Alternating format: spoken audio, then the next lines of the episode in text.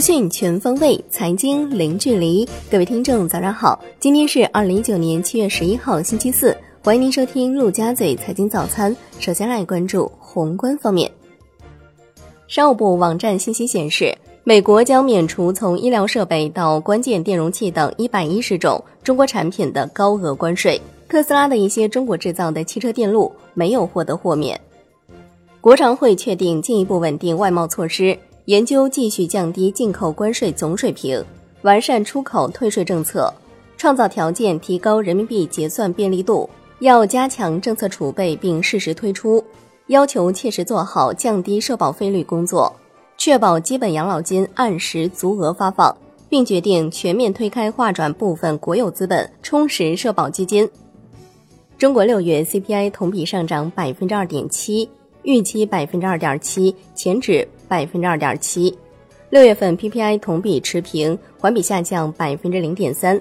工业生产者购进价格同比下降百分之零点三，环比下降百分之零点一。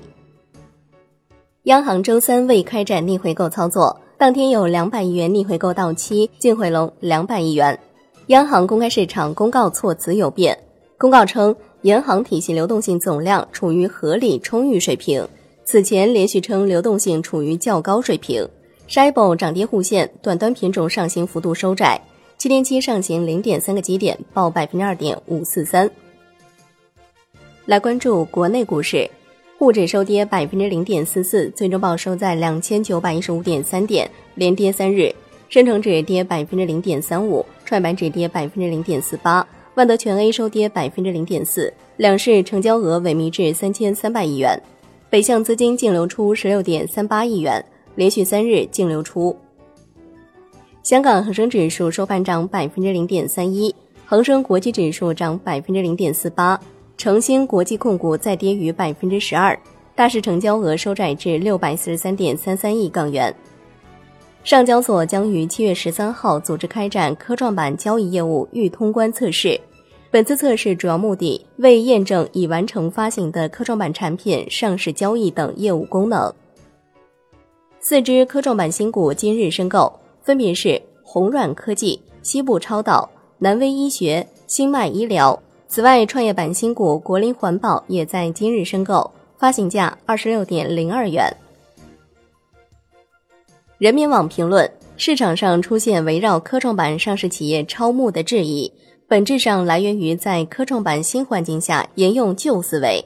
科创板最大的创新和制度亮点是市场化定价和自主决定发行规模。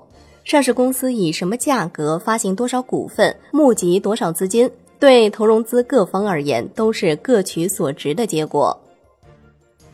贵州省政府推荐李敬仁为贵州茅台集团总经理人选，建议李宝芳不再担任贵州茅台集团总经理职务。新城控股公告，实际控制人王振华被批准逮捕，公司目前经营情况正常。来关注金融方面，近日有媒体报道称，央行征信系统显示，诚兴与诺亚交易六十一笔，涉京东巨额应收账款。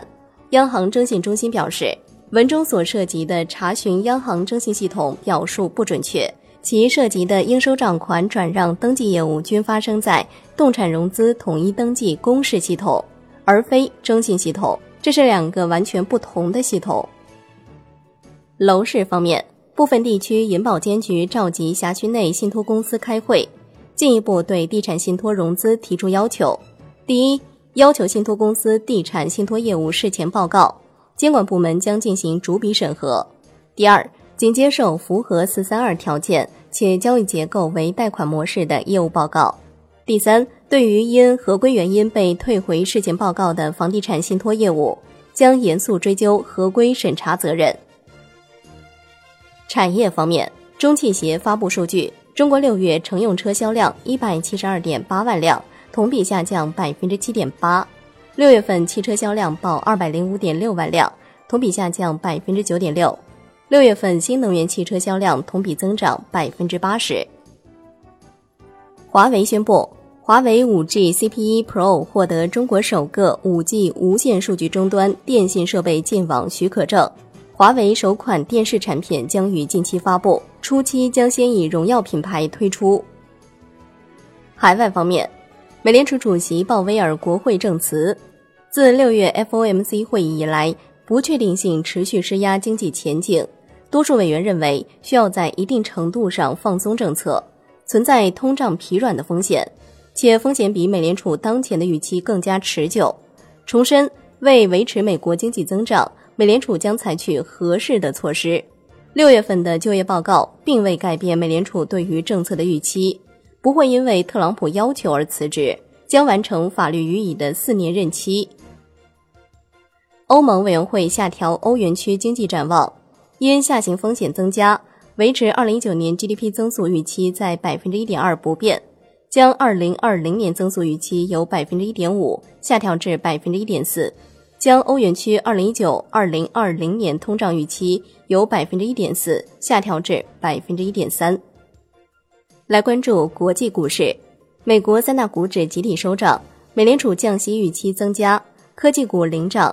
截至收盘，道指涨百分之零点二九，标普五百指数涨百分之零点四五，纳指涨百分之零点七五，三大股指均刷新盘中历史最高纪录。欧洲三大股指连续四日集体收跌。商品方面，Newmax 原油期货收涨百分之四点二二，连涨五日，创近两个月以来新高。COMEX 黄金期货收涨百分之一点四六，COMEX 白银期货收涨百分之零点七八。伦敦基本金属多数收涨，LME 七锡收跌。国内商品期货夜盘多数收涨，燃油涨近百分之三，PTA 涨超百分之二。债券方面。十年期主力合约跌百分之零点零三，五年期涨百分之零点零三，两年期主力合约收平。国债现券主要期限品种收益率变动幅度有限。最后来关注外汇方面，在人民币对美元十六点三十分收盘价报六点八八零九，人民币对美元中间价调贬三个基点，报六点八八五六。好的，以上就是今天陆家嘴财经早餐的精华内容，感谢您的收听。我是夏天，下期再见喽。